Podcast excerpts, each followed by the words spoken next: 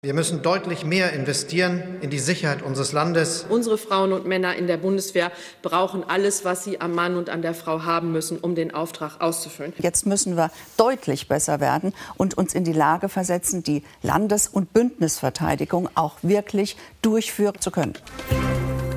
News Junkies. Was du heute wissen musst. Ein Info-Radio-Podcast. Wie einsatzbereit ist die Bundeswehr? Das ist eine Frage, die habe zumindest ich mir in den letzten Jahren eigentlich nicht gestellt. Aber jetzt, wo es einen Krieg gibt, der nicht weit weg von uns stattfindet, gibt es darüber, so ist zumindest mein Empfinden, mehr Diskussionen. Um diese Frage soll es heute auch bei den News Junkies am 15. März 2022 gehen. Denn die Wehrbeauftragte des Bundestages, die hat heute einen Bericht vorgelegt. Da steht drin, was Soldatinnen und Soldaten über den Zustand der Bundeswehr denken, wo sie Probleme sehen. Der Bericht, der gibt also ganz gute Hinweise darauf, wie es um die Bundeswehr steht. Wie einsatzbereit ist die Bundeswehr? Würde eine Wiedereinführung der Wehrpflicht ihr helfen? Und wie schnell kann die Bundeswehr überhaupt modernisiert werden? Ich bin heute leider nochmal alleine, ihr hört es schon, und deshalb spreche ich über all diese spannenden Fragen auch mit Uli Haug aus dem Hauptstadtstudio, der sich den Bericht etwas näher angeschaut hat. Ich bin Leonie Schwarzer. Hi. Aber erstmal versuche ich uns alle auf den aktuellen Stand zu bringen, was so in letzter Zeit dazu schon entschieden und gesagt wurde. Und ein Satz, der ging durch viele Medien und der ist ziemlich bezeichnend, wie ich finde. Die Bundeswehr, das Heer, das ich führen darf, steht mehr oder weniger blank da. Ja, das hat nicht irgendwer mal so dahergesagt. Nein, das war Alfons Mais, oberster Heeressoldat. Er hat das gepostet bei LinkedIn am Tag des russischen Einmarschs in die Ukraine und es muss dazu auch gesagt werden, Offiziere, die sind eigentlich immer eher zurückhaltend. Also die posaunen nicht einfach mal so etwas raus. Ich würde sagen, da hat wirklich jemand mal Frust abgelassen. Und dann gab es Ende Februar, also ungefähr vor zwei Wochen, eine Ankündigung von Bundeskanzler Scholz. Wir müssen deutlich mehr investieren in die Sicherheit unseres Landes, um auf diese Weise unsere Freiheit und unsere Demokratie zu schützen. Das hat er gesagt im Bundestag. Und die Bundeswehr, die soll mehr Kohle bekommen. Also zum einen plant die Bundesregierung ein sogenanntes Sondervermögen von 100 Milliarden Euro einmalig. Und es soll darüber hinaus jedes Jahr mehr Geld geben für die Bundeswehr. Also die regulären Ausgaben, die werden angehoben. Wenn wir uns als Beispiel 2020 anschauen, da lag der Anteil des Bundeswehretats am Bruttoinlandsprodukt bei 1,4 Prozent. Also so viel wurde im Jahr für die Bundeswehr abgezweigt. Und künftig soll dieser Anteil bei mindestens 2 Prozent liegen. Also das ist ein ganz schöner Anstieg. Mehr Geld ist geplant, ist jetzt das eine. Aber wie notwendig ist das? Wofür wird es vor allem gebraucht? Ich habe es am Anfang schon gesagt, ein Hinweis darauf könnte uns der Bericht geben, der heute von der Wehrbeauftragten des Bundestages, der SPD-Politikerin Eva Högel, vorgestellt wurde. Und die Wehrbeauftragte, die kann man sich ein bisschen vorstellen, wie ich finde, wie so ein Kummerkasten der Bundeswehr. Also, wenn zum Beispiel ein Soldat sich schlecht behandelt fühlt oder sagt, ich werde hier nicht gut ausgebildet, dann kann er oder sie sich an die Wehrbeauftragte wenden. Denn die ist speziell zum Schutz der Grundrechte der Soldatinnen und Soldaten da und sie untersucht die Beschwerden oder auch anderen Fälle, die ihr mitgeteilt werden. Gewählt wurde die Wehrbeauftragte für fünf Jahre vom Bundestag und sie stellt einmal im Jahr einen Bericht vor. So eben auch heute. Und wir hören schon mal in einen ersten Ton rein von ihr, heute bei der Vorstellung des Berichts. Und als Wehrbeauftragte sage ich ganz deutlich, die Priorität muss zunächst mal darauf liegen, die Ausstattung der Soldatinnen und Soldaten zu verbessern. Unsere Frauen und Männer in der Bundeswehr brauchen alles, was sie am Mann und an der Frau haben müssen, um den Auftrag auszufüllen. Das Geld, so sagt Högel weiter, und damit meint sie die geplanten 100 Milliarden Sondervermögen, die ich ja eben erwähnt habe, das müsse in der Truppe zügig ankommen. Aber wo genau und wie steht es eigentlich um die Bundeswehr? Darüber möchte ich jetzt mit Uli Haug aus dem ARD Hauptstadtstudio sprechen. Hi Uli. Hi. Uli, du hast dir den Bericht näher angeschaut. Was sagt die Wehrbeauftragte denn zur materiellen Ausrüstung der Bundeswehr? Also wie gut oder schlecht ist sie ausgestattet? Nun, es gibt da äh, sicherlich unterschiedliche Bereiche. Ähm, ich mache mal ein Beispiel. Bei den Transporthubschraubern ist äh, die Ausstattung nicht besonders gut. Da wartet man schon äh, lange auf ein neues Modell, das aber noch nicht angeschafft worden ist. Und ganz grundsätzlich sagt die Wehrbeauftragte, bei den Großgeräten, also Hubschrauber, Panzer etc., da läge eben teilweise die Einsatzbereitschaft nur bei rund 50 Prozent. Also 50 Prozent können schwimmen, fliegen oder fahren. Das ist natürlich noch Ausbau ausbaufähig nach oben, das sagt sie auch. Und äh, sie hat nochmal auf die Mängel bei der persönlichen Ausstattung der Soldatinnen und Soldaten hingewiesen. Insgesamt hat die Bundeswehr 183.000 Soldatinnen und Soldaten und die müsse man eben vollständig auch entsprechend ausrüsten. Das geht los bei den Schutzwesten, die man eben nach Mali in den Auslandseinsatz nachliefern musste oder eben auch Winterjacken, die hat man dann nach Litauen erst nachgeliefert und das könne in Zukunft nicht mehr so sein. Also würde ich jetzt sagen, die Ausrüstung ist durchaus noch ausbaufähig, nicht so gut. Oder wie würdest du das einschätzen? Die Ausstattung ist äh, in der Tat äh, noch verbesserungswürdig und der Begriff, also der Fachbegriff, äh, der da immer fällt, ist die sogenannte Kaltstartfähigkeit. Also die Bundeswehr ist nicht in der Lage, von jetzt auf gleich von 0 auf 100 zu gehen, sondern sie braucht immer einen gewissen Vorlauf. Wenn beispielsweise eine Gruppe in den Auslandseinsatz geht, dann muss sie sich erstmal Einzelteile, Material zusammensuchen und das dürfte eben künftig nicht mehr so sein, sondern es müssten eben alle unterschiedlichen unterschiedlichen Teile der Bundeswehr entsprechend ausgerüstet werden. Jetzt soll es ja sehr viel mehr Geld für die Bundeswehr geben in der Zukunft. Also jedes Jahr, aber eben auch durch ein Sondervermögen von 100 Milliarden Euro. Ich muss sagen, ich persönlich kann mir die Relation nicht so ganz vorstellen. Reicht das für die Modernisierung der Bundeswehr oder können damit jetzt nur so ein paar neue Panzer und Kampfjets gekauft werden? Ja, um eine Relation zu geben, wir haben ja zu diesen 100 Milliarden Euro in den nächsten Jahren immer noch den normalen Haushalt, den es jetzt schon gibt. Also die Bundeswehr bekommt im Jahr im Moment roundabout 50 Milliarden und da kommen die 100 Milliarden in den nächsten Jahren nochmal on top.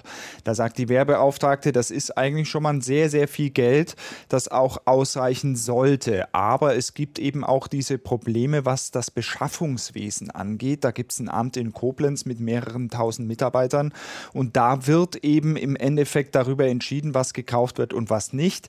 Das Ganze ist fürchterlich bürokratisch, dauert fürchterlich lange und die Bundeswehr will, das ist der Vorwurf, auch oft den sogenannten Goldstandard, also das Beste vom Besten und am, am, am besten auch noch selbst entwickelt und das könne man eben künftig nicht mehr machen. Stattdessen sollte man eben viele Dinge, die es schon auf dem Markt gibt, von der Stange kaufen, also beispielsweise Helme oder eben Schutzwesten oder ähnliches. Das würde das Ganze ziemlich beschleunigen beschleunigen. Gestern gab es ja schon eine erste neue Anschaffung oder die wurde verkündet. Und zwar will Deutschland neue Kampfjets kaufen, 35. Warum stand die denn jetzt als erstes auf der Anschaffungsliste?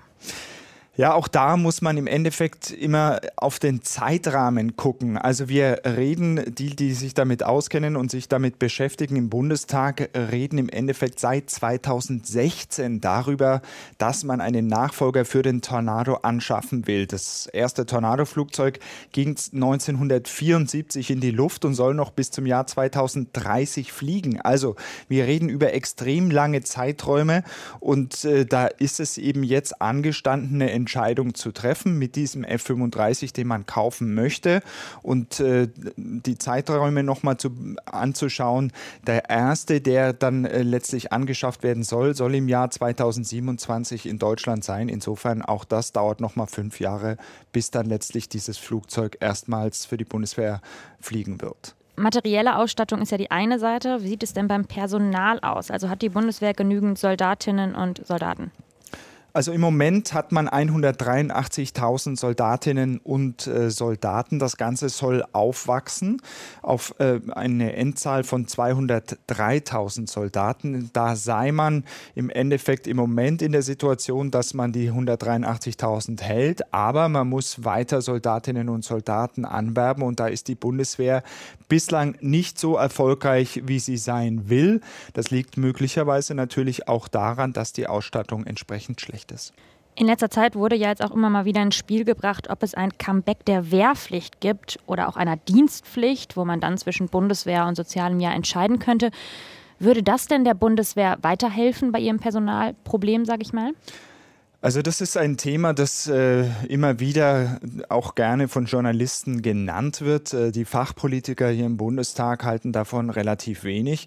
Man hat sich 2011 dazu entschieden, die Wehrpflicht auszusetzen und danach hat man eben auf ein Berufsheer gesetzt und hat entsprechend auch die äh, Kasernen für viel Geld teilweise umgebaut. Das heißt, irgendwelche Sechser, Achterzimmer gibt es nicht mehr in den Kasernen und äh, das müsste man jetzt beispielsweise Ganze alles wieder rückgängig machen. Man müsste für diese Wehrpflichtigen natürlich entsprechend die Ausrüstung beschaffen. Es gibt äh, keine ähm, Ämter mehr, wo dann im Endeffekt die Musterungen äh, stattfinden. Also das alles müsste man wieder einführen. Das würde Zeit dauern. Das würde der Bundeswehr aktuell überhaupt nicht helfen. Okay, zusammenfassend gefragt, wie einsatzbereit ist die Bundeswehr denn dann überhaupt momentan? Also die Bundeswehr hatte im vergangenen Jahr bewiesen, dass, wenn es darauf ankommt, dass sie dann einsatzbereit ist. Also ein Beispiel war diese äh, sehr gefährliche Evakuierung aus Kabul, aus Afghanistan. Das ist ihr äh, gelungen.